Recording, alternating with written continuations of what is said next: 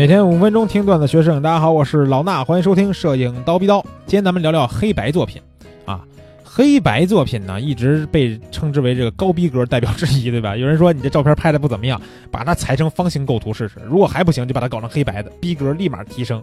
但是啊，这个黑白作品说的也都是比如说人像啊，对吧？扫街纪实啊这一类的啊，风光片儿其实很多人是不太敢去尝试做成黑白的。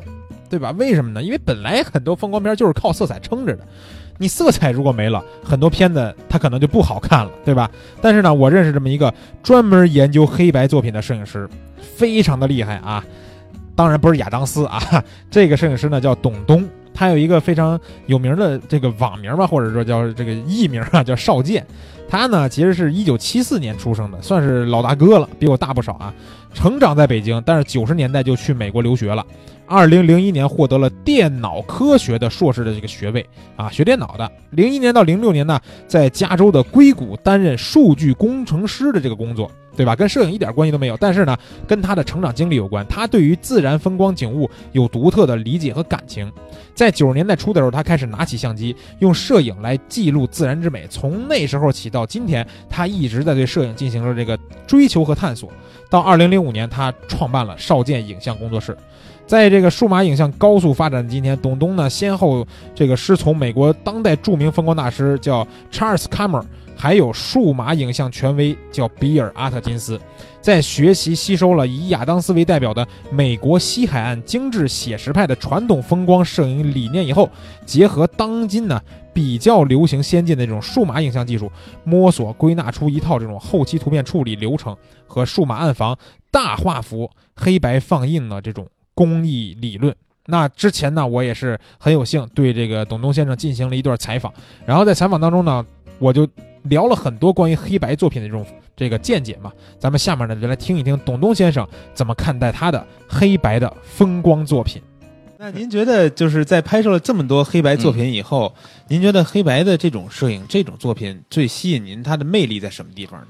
呃，就像我说的，这个彩色的是这个真实的世界嘛，嗯，就咱们肉眼都能看到，这个就是这样，天是蓝的，草是绿的，但是黑白世界上完全就没有这个东西了。对，这是抽离了色彩的世界呢，就是因为我我本身就是咱们人类都能看见颜色，我想咱们很难想象真正把你眼当中眼睛当中的颜色抽离了是什么样子的。嗯，同时有一点就是，由于这个世界上是有颜色的，造成了。我们这个大家看东西的时候，哈，认知东西的时候，嗯，我们很多时候是用色彩来识别的，啊，对，不是用这个形状啊，不是用这个线条来识别的，这恰恰就是红绿灯啊，是吧？哎，对对对对，这就恰恰是黑白摄影它里头需要找到的东西。这个也就是说。这这瞬间，它就变成了一个抽象的东西了啊！对，这个也就是它真正的魅力所在。所以，这个黑白等于是我觉得哈，是给了我更多的空间。嗯，呃，当然时间上也是有了更宽裕的时间了，因为大家知道彩色的这个能拍出好彩色，基本上都是这个所谓的这个魔术时间嘛，对对吧？早晚最好的这光线来拍这个东西，对对对，这个黑白的空间相对就大了很多啊，对吧？我我这个。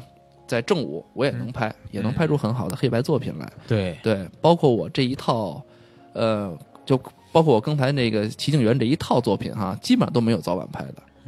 嗯，对，就是说拍到作品好的地方，就是真是不不不披星戴月了啊啊，就是能够正常的时间去拍这些作品。但是也也有时候艳阳高照，是吧？哎，对对对对对对。那这个黑白作品，其实刚才就提到了它当中的要表现出来的这些。难度对吧？嗯嗯，就是我们你随便拍一张照片，这就像我之前跟有些朋友聊天的时候，因为我要做这期黑白嘛，想知道大家怎么看待黑白摄影，然后就有朋友跟我说，就是我把照片拖进 Photoshop 里边，然后呢，我把饱和度直接拖到零，对吧？或者说有一个灰度，我直接一点，它就变成黑白的了，这就变成黑白作品了。但是呢，其实这里边的难度。想怎么怎么能把这个黑白作品表现得更好？这个还是想听您您的这个见解。明白明白，这个就是说咱们说深一点哈，就是说这个摄影这个东西本身是一个系统工程。嗯，这个系统工程就是说我从这个构思想好这事儿了，我去拍摄，快门摁下去了，可能很多人在这一刹那觉得摄影结束了啊。可是对于我来说，快门摁下是摄影的开始，开始刚刚开始，就是说这个。我这菜都买回家了，我要炒这盘菜了。啊，这盘菜买的都是很新鲜的，嗯两份芹菜都很新鲜，对吧？这个一级厨师炒出来非常香，嗯？嗯，对吧？不会做饭的炒出来没法吃，嗯对吧？这个就是，也就是说，真正好的影像与不好的影像的差别也在于此，对就是说你在这个后期怎么做这张图是非常至关重要的。嗯。对，这个就是说我对黑白的这个，呃，黑白非常依赖后期，嗯，就包括这个，因为黑白就像我刚才说的，这不是世界上真正的一个影像，它是一个抽象的，嗯。你的创作空间非常大，你的想象力是无限的。嗯。你怎么能够在这个后期的这个过程当中，能够把这个无限的想象力，能够现实的这个纸质的哈这个照片上的影像，真正能跟你脑海中的这个影像对应上，嗯，这是要花出就是说巨大的和这个很长的一个时间，不是说简单的一个饱和度降没了。啊，黑白就出现了，不是那么简单的一个事情。对对对，这里头需要理解很多的反差，嗯理解这些这个景物的细节，嗯对这个光线的影响，对吧？影这个影调的反差，怎么来影响这个黑白黑白的表现？嗯举一个简单的例子，比如说这个浅色的颜色哈，嗯浅颜色在黑白当中可能就会变成高光，嗯啊，对吧？对深颜色，哎，就是它的暗部影调。哦，对，你怎么去把这个东西在你脑海里头形成，这是非常非常重要的。嗯，所以就是说，就再回来回答你那个问题哈，嗯就是说这个黑白影像真正的难点在哪儿呢？嗯难点就是在于这你拍摄之前它的形成是真正的这黑白影像的难点，嗯在你脑海当中的形成。其实听到这儿，大家也知道，黑白作品不是我们想象的那么简单，对吧？后期把饱和度调零就那么简单，其实要考虑的东西很多。所以，之所以这么复杂，想拍出真的好的黑白作品才是比较难的，尤其是风光摄影里边的这种好的黑白片儿，对吧？如果你喜欢拍黑白，有机会呢，我也让董东老师来给我们讲一讲拍摄思路，或者是这种后期的课程吧，更详细的去讲。那今天的节目呢，我们就先讲到这儿。大家可以关注蜂鸟微课堂的微信号，更多的摄影知识和干货文章等你来围观。咱们下期见。